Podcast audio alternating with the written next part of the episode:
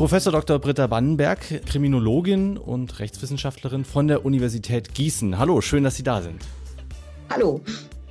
Sie haben äh, an einer Studie mitgearbeitet, die hessische Bürgermeisterinnen und Bürgermeister befragt hat nach ihren Erfahrungen mit Gewalt. Ähm, was genau war denn der Anlass für diese Studie und was ist dabei herausgekommen?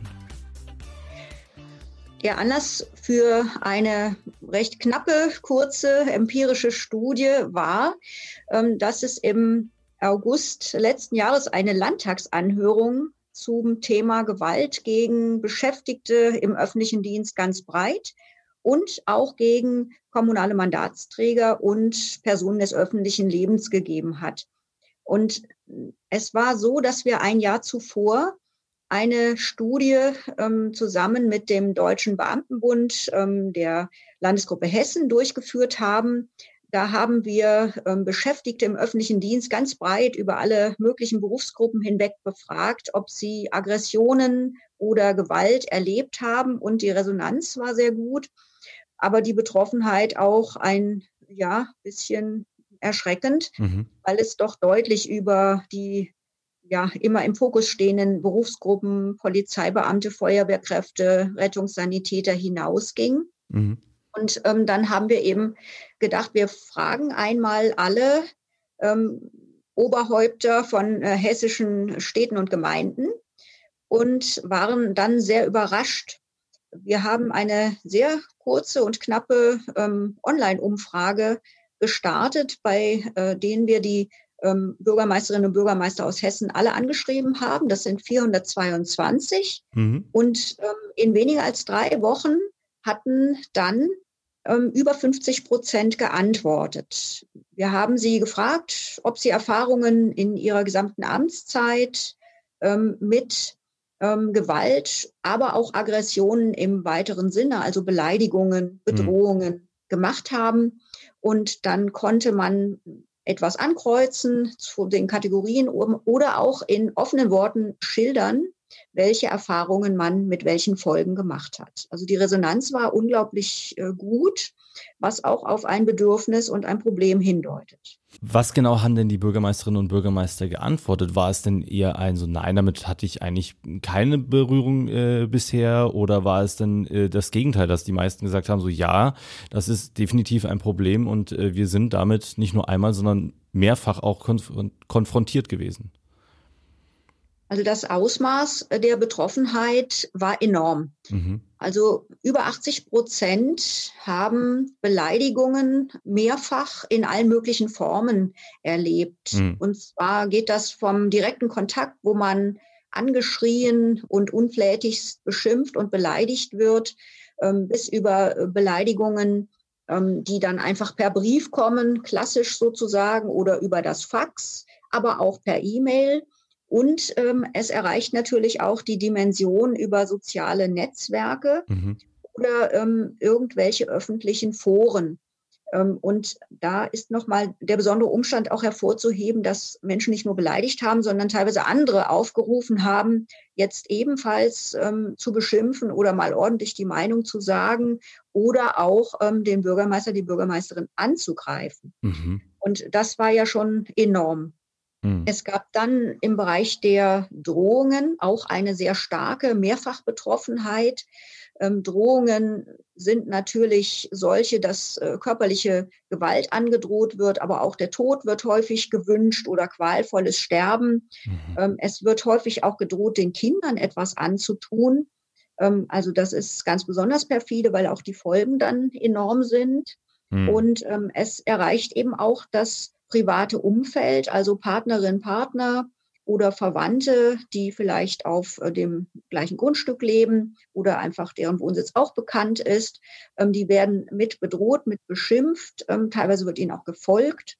Ähm, und dann ging es weiter natürlich mit absteigender Häufigkeit. Mhm dass man zum Beispiel Beschädigungen am Privateigentum erlebt hat, bis hin zu Brandstiftungen am Gartenhaus, an der Garage am Holzzaun oder dass ähm, auch körperliche Übergriffe zu verzeichnen waren. Und da haben wir etwas differenzierter nachgefragt.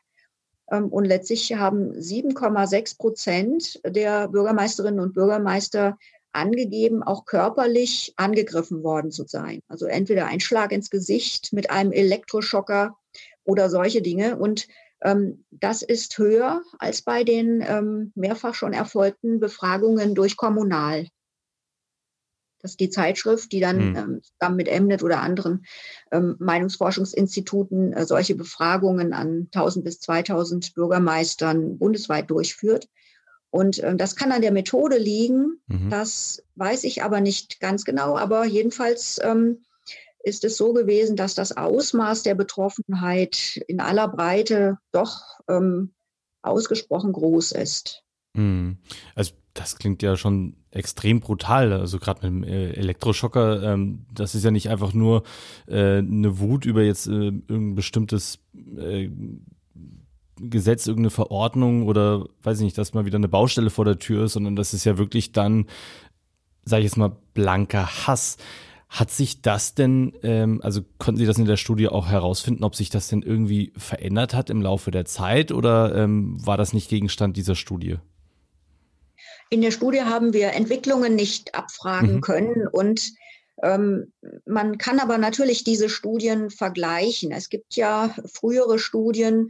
Es gibt überhaupt die Frage, wann wurden denn solche Studien durchgeführt und wann eher nicht. Und das zeigt ja schon, ähm, dass in den letzten Jahren sehr, also viele wäre jetzt übertrieben, aber doch mehr äh, Forschung dazu betrieben wird, inwieweit mhm. Berufsgruppen, insbesondere natürlich ähm, Beschäftigte im öffentlichen Dienst oder kommunale Mandatsträger, Anfeindungen und Gewalt ausgesetzt sind. Und da gibt es eben mittlerweile einiges.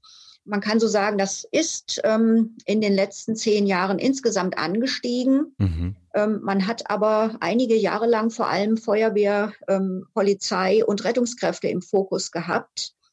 Ähm, man muss aber sagen, das ist längst über mehrere Berufsgruppen ähm, doch auch ausgesprochen ähm, ja, verteilt. Also wir haben zum Beispiel auch festgestellt, dass der Justizvollzug, das Gerichtsvollzieher, dass Mitarbeiterinnen und Mitarbeiter in Jobcentern und mhm. Arbeitsagenturen, aber auch Lehrkräfte ähm, belastet sind. Ähm, da gibt es auch noch andere Berufsgruppen, das kommt immer so ein bisschen drauf an. Und ich habe mir auch angeschaut, wie das international aussieht. Mhm.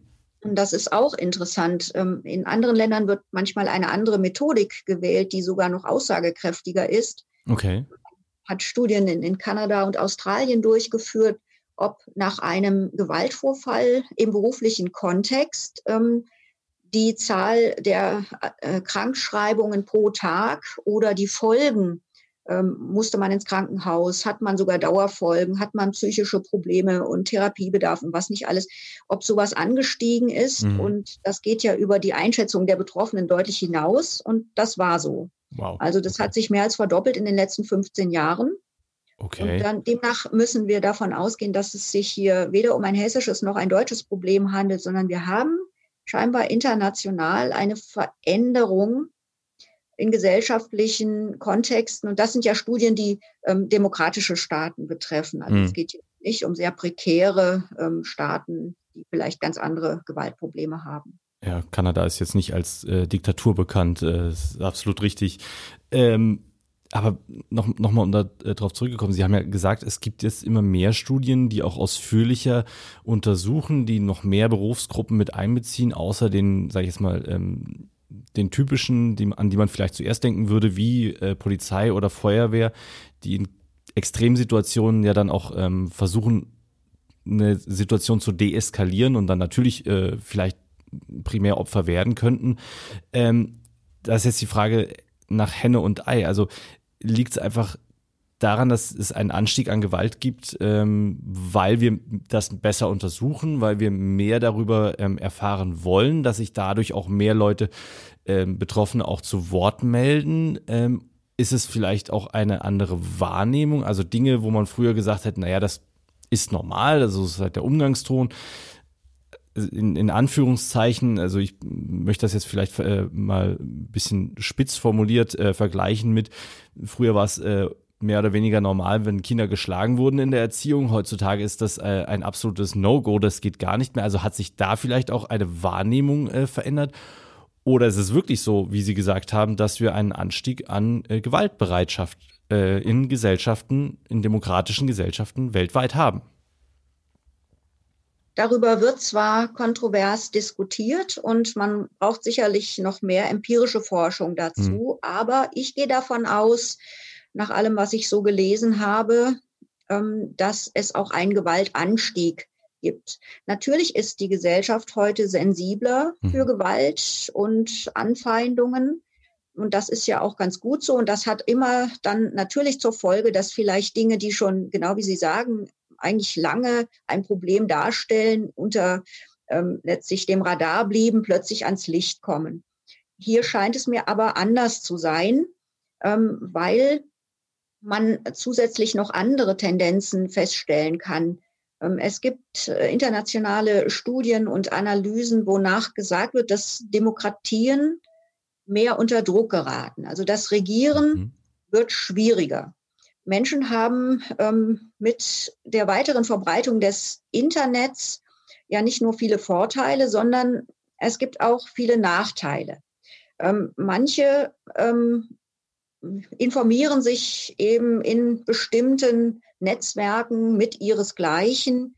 Und ähm, wenn dann ein gewisser ja, aggressiver Grundton in die ganze Debatte hineinkommt, weil man vielleicht mit dem eigenen Leben unzufrieden ist, weil man mit politischen Entscheidungen unzufrieden ist, weil man aber auch mit Verwaltungsentscheidungen mhm. unzufrieden ist, die einen selber betreffen. Das kann ja im Grunde bis zu Hartz IV alles Mögliche sein. Das kann die Entscheidung des Gerichtsvollziehers sein. Das kann aber auch was Banaleres sein, dass eben in der Gemeinde da plötzlich ein Windrad aufgestellt wird, eine mhm. Bürgerinitiative gründet sich und daraus entsteht auch ein gewisses feindseliges Klima. Ähm, und das wird heute doch etwas anders ausgelebt als vielleicht vor 20, 30 Jahren, ähm, wo man doch noch einen grundsätzlich gesehen größeren Respekt vor Amtsträgern und vor staatlichen Repräsentanten wahrgenommen hat. Es gab schon immer Personen, die sich keine Regeln gehalten haben. Das ist nicht gemeint. Es ist schon eher so, dass in der Breite ähm, Politiker und Amtsträger es schwerer haben, die Entscheidungen zu vermitteln. Viele hm. Menschen haben kein ähm, Verständnis für bürokratische Überregulierung. Das ist ja auch nicht immer leicht zu akzeptieren. Ähm, aber man ist heute auch leichter in der Lage, seinen Unmut zu artikulieren, Gleichgesinnte zu finden. Man muss ja nur auf ein bestimmtes Forum oder in einem sozialen Netzwerk etwas übertrieben formulieren. Dann fragen andere gar nicht mehr, ja, war das denn wirklich so? Bist du wirklich so ungerecht behandelt worden? Sondern man gibt da seinem eigenen Unmut dann auch noch Luft. Und das verstärkt sich natürlich, wenn man Möglichkeiten wie diese Internetforen hat. Das war früher sicherlich nicht so einfach, ähm, andere mhm. zu aktivieren. Ich glaube, das ist so ein Aspekt in dem Ganzen. Ähm, auf die Rolle der sozialen Medien würde ich gleich gerne nochmal zurückkommen. Ähm, Sie haben jetzt einen anderen Aspekt angesprochen, den ich sehr, sehr spannend fand. Ähm, der Respekt vor Amtsträgern, der geht äh, mehr und mehr verloren. Ist das ein äh, Problem von Gesellschaften mit Autorität? Also dass Autoritäten nicht mehr akzeptiert werden oder mehr in Frage gestellt werden und es ähm, auch erlaubt ist oder stärker akzeptiert ist, äh, Respektspersonen oder äh, Autoritäten in Frage zu stellen? Oder ist es ein allgemeines Problem, dass äh, der, der Legitimierung, also haben wird die Legitimierung in Frage gestellt? Also wie jemand zu einer äh, Autorität kommt, wird das in Frage gestellt oder wird die Autorität selbst in Frage gestellt? Ich glaube zunächst, es ist ein Problem der Demokratie. Mhm. Und viele Bürger ähm, akzeptieren behördliche Entscheidungen oder auch politische, gerade im kommunalen Bereich, nicht mehr so leicht wie früher. Mhm. Ähm, das heißt, die Autorität wird dann in dem Moment situativ in Frage gestellt. Ähm, es kommt aber eben auch viel häufiger dazu. Man sieht das an vielen Indizien, die man zunächst vielleicht gar nicht zusammenführt. Also denken Sie nur an die berühmte Rettungsgasse. Mhm. Das ist ja im Grunde für jeden vernünftigen Menschen einsichtig, dass wenn vorne ein Unfall passiert ist und von hinten muss man mit Blaulicht heran, um das Menschenleben vielleicht zu retten, ja. dass es dann sehr nützlich ist, einer, auf einer vollen Autobahn eine Rettungsgasse zu bilden. Das, was Rettungssanitäter, Notärzte und Polizeibeamte berichten, ist aber eigentlich unglaublich.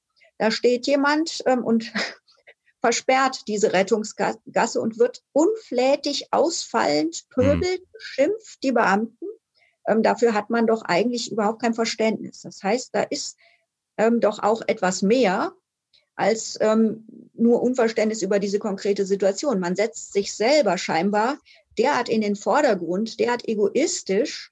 Ähm, mhm. Ich komme jetzt nicht voran, ich ärgere mich und jetzt sage ich denen mal, was hier Sache ist. Also das ist schon ähm, nicht so ganz rational. Ja? Das sind also so Tendenzen, wo man merkt, ähm, ein gewisser Egoismus macht sich breit und man stellt demnach eine ganze Institution zunehmend in Frage, ob es die Polizei ist, ob es das Jobcenter ist, ob es mhm. ein Gericht ist, ob es was weiß ich, welche Behörde ist. Und insbesondere die kommunalen Bürgermeister, die sind natürlich auch eine leichte Zielscheibe für allerlei Unmut. Mhm. Also ist es im Prinzip auch ein, ein sag ich jetzt mal, ein eine Folge der stärkeren Individualisierung in der Gesellschaft, dass immer stärker auf das, auf das Ich, auf die eigenen Bedürfnisse ähm, geachtet wird und die dann auch in den, in den Vordergrund gestellt werden und sozusagen das, das große Ganze, die Gemeinschaft in den Hintergrund fällt, beziehungsweise dann äh, mit Füßen getreten wird. Ja, ich denke schon. Individualisierung, mhm.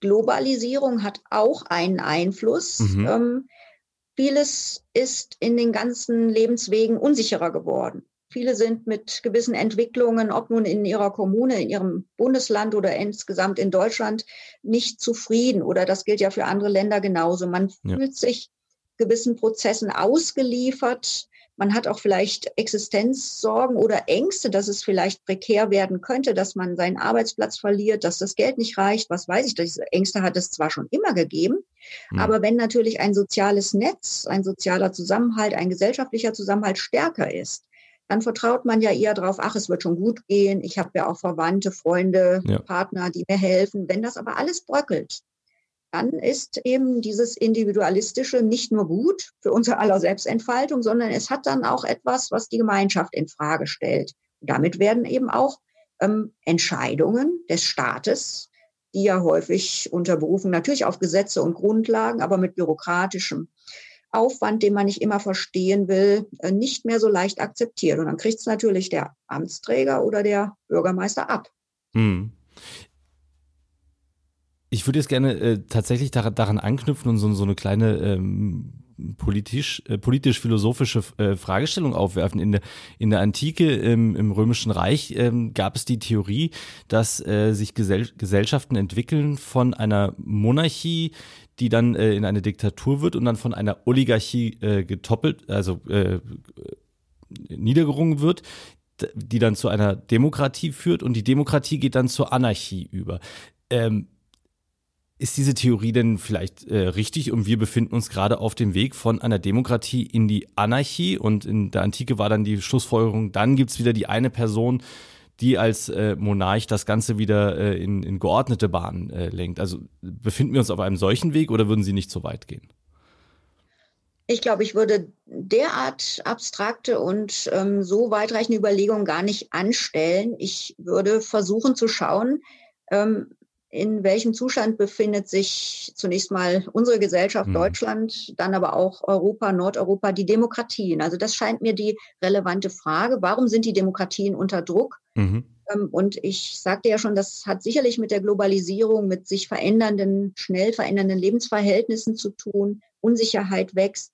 Und das kann man ja auch zunächst beobachten an noch anderen Umständen. Also wir sehen ja eine gewisse ähm, Zersplitterung der politischen Richtungen. Mhm. Ähm, die haben erstmal nicht mehr so diese großen Blöcke, die ähm, von vielen in der Mitte akzeptiert werden. Es ist mehr an den Rändern vorhanden. Also wir müssen noch nicht von Extremismen unbedingt reden. Die Linke, die AfD, das, da kann man ja drüber streiten, wie extremistisch das ist. Aber in jedem Fall ähm, zerfasert auch politisch Zusammenhalt und breiter Konsens. Und das ist ja nicht nur bei uns so. Mhm. Das ist in vielen Demokratien so. Und das muss per se ja auch noch nichts Schlechtes sein. Immerhin wird noch demokratisch äh, regiert. Ähm, aber ähm, man muss sich eben, ähm, sagen wir mal, bewusst machen, ähm, dass es schwieriger wird, gesellschaftlichen Zusammenhalt herzustellen, obwohl ich es auch nicht ganz so schwarz sehen würde. Mhm. Denn es verschaffen sich ja im Moment auch vor allem diejenigen Gehör, ähm, die besonders rabiat formulieren oder agieren mhm. oder ähm, die sogar mit körperlicher Gewalt Aufmerksamkeit erregen. Ähm, und die schweigende Mehrheit ähm, wird ja in dem Moment nicht wahrgenommen. Ja. Das heißt, es gibt so sich also gegenseitig vielleicht hochschaukelnde Prozesse einer gewissen Gruppe, die pöbelt und hetzt, ob nun im Internet oder in Bürgerinitiativen oder vermeintlichen oder sonstigen Gruppen. Mhm. Und einige wenige aus diesen Gruppen, ähm, die handeln dann auch entsprechend, fühlen sich ermutigt durch diesen vermeintlichen Rückhalt. Man könnte jetzt aber sagen, wenn es gelingt, ähm, die schweigende Mehrheit so ein bisschen zu aktivieren, um zumindest auf die Pöbler und Hetzer mäßigend einzuwirken, dann hätten wir auch wieder eine Gegenbewegung. Und mhm. ähm, das sehe ich erstmal grundsätzlich schon. Also ich glaube, ähm, dass viele Menschen auch diesen ganzen Stress nicht wollen und dass sie es auch unmöglich finden, wie andere Repräsentanten des Staates behandelt werden, beschimpft werden, mhm. betitelt werden. Aber die äußern sich halt nicht. Die gehen auch teilweise bewusst kaum ins Internet und schon gar nicht in soziale Medien oder Foren, weil sie eben sagen, das ist, diesen Ton da ertrage ich nicht, dieses Schwarz-Weiß-Gepöbel und Geschrei ertrage ich nicht. Und deshalb würde ich sagen, also es ist noch Hoffnung. Dann hoffen wir auf jeden Fall. Ähm, Nochmal zurückzukommen auf Ihre Studie und das, was Sie eben angesprochen hatten, dass gerade im Kommunalen die ähm, Akzeptanz für Entscheidungen ähm, stärker abnimmt. Gibt es denn oder haben Sie in Ihrer Studie festgestellt, dass es einen Unterschied gibt bei der, ähm, sag ich jetzt mal, Wahrnehmung und bei den äh, Angriffen, also Wahrnehmung ähm, von Gewalt und bei den Angriffen auf äh, Mandatsträger, ob es da einen Unterschied gibt zwischen Stadt und Land? Konnte man das feststellen? Ähm, nein, das konnten wir jetzt für Hessen nicht feststellen, weil wir aus Städten über 100.000, da gibt es auch nicht so viele von den Hessen, ähm, nur eine ähm, Person hat, hat, die sich beteiligt hatte. Also es war schon mehrheitlich so, der, das spiegelt aber auch die Mehrheit der hessischen Kommunen wider, zwischen 10.000 und 50.000 Einwohnern. Mhm. Also das konnte man deshalb nicht sagen. Okay. Ähm, würde ich jetzt gerne auf die sozialen äh, Medien, die wir jetzt die ganze Zeit immer wieder angesprochen haben, ähm, zu sprechen kommen. Sie haben ja gesagt, äh, in den sozialen Medien, der Ton ist dort sehr rau und viele wollen dort gar nicht auch, äh, gar nicht erst hin, weil sie sagen, äh, nee, also da will ich mich nicht einklinken, da wird man eh nur beleidigt und, und angepöbelt. Ähm, gibt es denn dahingehend auch Unterschiede ähm, zu den verschiedenen sozialen Medien? Also in, auf welchen Plattformen ist der Ton denn besonders rau und auf welchen ja, kann sich auch ein Mandatsträger noch gut präsentieren, erreicht auch Menschen, ohne direkt ähm, ja, von Angriffen äh, über, überrollt zu werden. Naja, die meisten Kommunen präsentieren sich ja schon in irgendeiner Form ähm, im Internet oder sie ähm, nutzen auch die klassischen, immer noch ganz großen Anbieter mhm. wie Facebook und Twitter. Das ist ja durchaus gängig. Ähm, es ist aber eher so, das kann man ja sogar als Wissenschaftler oder Wissenschaftlerin sehr gut beobachten, wenn sie sich in irgendeiner Form in öffentliche Debatten einmischen, dann ist ja praktisch unter jeder äh, Medienmeldung eine Möglichkeit, ähm, da Kommentare abzugeben. Und das hat man ja überhaupt nicht im Griff. Hm. Das, ähm, das ist es genau. Also wenn ähm, in der örtlichen Presse dann über ein vielleicht umstrittenes neues Projekt, den Gewerbepark, die Windräder, weiß der Himmel was, ähm, geschrieben wird, dann hat man natürlich eine Möglichkeit, als Bürger da entweder normal zu antworten oder gleich loszupöbeln. Und manche, besonders nachts um drei, wenn wahrscheinlich ähm, auch das Bewusstsein nicht mehr ganz so wach ist, ähm, die nutzen das ja dann auch sehr intensiv oder sind vielleicht überhaupt nur zu diesen Tages- und Nachtzeiten wach. Also solche Dinge kann man, glaube ich, äh, nicht steuern und die sind heute absolut weit verbreitet. Oft schließen die Medien ja auch nach kurzer Zeit die Kommentarfunktion, weil es einfach eine ganz typische Erkenntnis ist, dass dort gepöbelt wird. Hm. Und das würde ich als einen ganz, relevant, einen ganz relevanten Umstand ähm, ansehen. Und das ist ja auch nicht alles. Wie gesagt, soziale Medien sind so ein Verstärker, aber ähm, ja, es kommt dann auch auf Menschen natürlich an, ähm, mhm. die möglicherweise etwas besonders sind, wenn sie eher zur Gewalt neigen und mhm. auch Mandatsträger angreifen. Ja.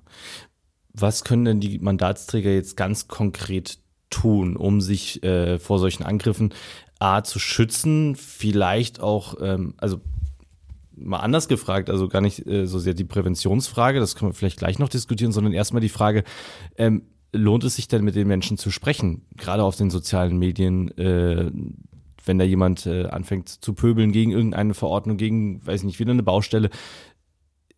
Ist es denn hilfreich äh, von Seiten der Mandatsträger zu sagen, okay, ich nehme das ernst, ich nehme diesen, diesen Angriff jetzt wahr, ignoriere mal die, die Ausfälligkeiten, sondern gehe auf den, den Kern der eigentlichen Aussage ein und versuche zu reden. Bringt das etwas oder ist das ähm, ja, vergebene Liebesmüh? Also wenn man massiv beleidigt, beschimpft oder sogar bedroht wird oder alles zusammen, dann ist ähm, diese Ebene verlassen. Mhm. Und man kann ja auch ganz klar sagen, dass Personen, die so agieren, die derart pöbeln, beleidigen und äh, unflätig äh, sich äh, äußern, dass die überhaupt keinen sachlichen Dialog wollen. Mhm. Die wollen ihre Wut, ihren Hass, ihre Abneigung massiv zum Ausdruck bringen. Die sind nur Emotionen und zwar negative Emotionen. Die, die wollen nicht über ein Windrad diskutieren. Ähm, das ist also mit den Leuten nicht möglich. Mhm. Eine andere Frage ist, ähm, ob man nicht ähm, doch sehr viel mehr ähm, auch im Bereich vom Internet ähm, zur Strafverfolgung greifen sollte, wenn es um solche Vorwürfe geht. Da ist im Moment ja einiges im Gange mit gesetzlichen Regelungen, Neufassungen, aber vor allem auch mit einem ganz anderen Umstand, nämlich dass sich Polizei und Justiz überhaupt erst so richtig bewusst werden, welche Ausmaße das hat und dass da längst rechtsfreie Räume entstanden sind. Mhm. Ähm, also ich würde schon sehr als Kriminologin dafür plädieren, dass man hier auch ähm, die Normen verdeutlicht. Das geht nicht, dass Menschen abgewertet werden, massivst beleidigt werden oder dass sogar noch andere ermuntert werden, jetzt ebenfalls beleidigend oder sogar gewalttätig zu agieren. Das kann man nicht dulden. Das wäre die Aufgabe des Rechtsstaats. Und das muss man eben auch so sehen. Und deshalb würde ich auch sagen, wäre es durchaus hilfreich, wenn ähm, Bürgermeisterinnen und Bürgermeister natürlich ähm, immer ähm, an der Sache orientiert versuchen zu diskutieren, Mehrheiten mhm. zu finden und Debatten zu führen, aber nicht mit solchen Leuten. Ähm, aber um sozusagen die schweigende Mehrheit vielleicht ein bisschen zu aktivieren. Deshalb würde ich auch publik machen, wenn ich angefeindet, bedroht und beschimpft werde. Das geht nämlich überhaupt nicht. Und es wollen auch viele Menschen nicht. Mhm. Ist aber ein schwieriges Thema, das muss, muss man wirklich sagen.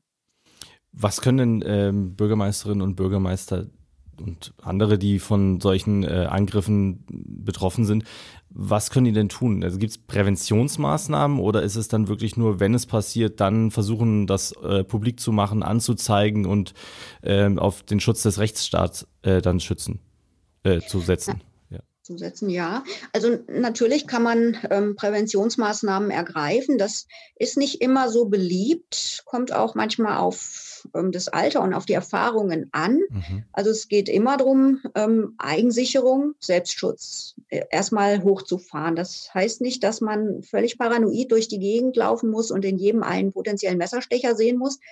Aber eine gewisse Vorsicht, eine gewisse Abschottung sind durchaus zu empfehlen. Es ist auch zu empfehlen, dass man sich ähm, im Kreis der Verwaltungsmitarbeiter, der Kolleginnen und Kollegen ähm, immer eines gewissen Rückhalts versichert, dass man also gemeinsam aufmerksam ist, ähm, dass man auch in dem Moment, wo jemand schon verbal aus dem Ruder läuft, sofort interveniert, also entweder sofort versucht, ähm, diese Art von Dialog zu stoppen, also mhm.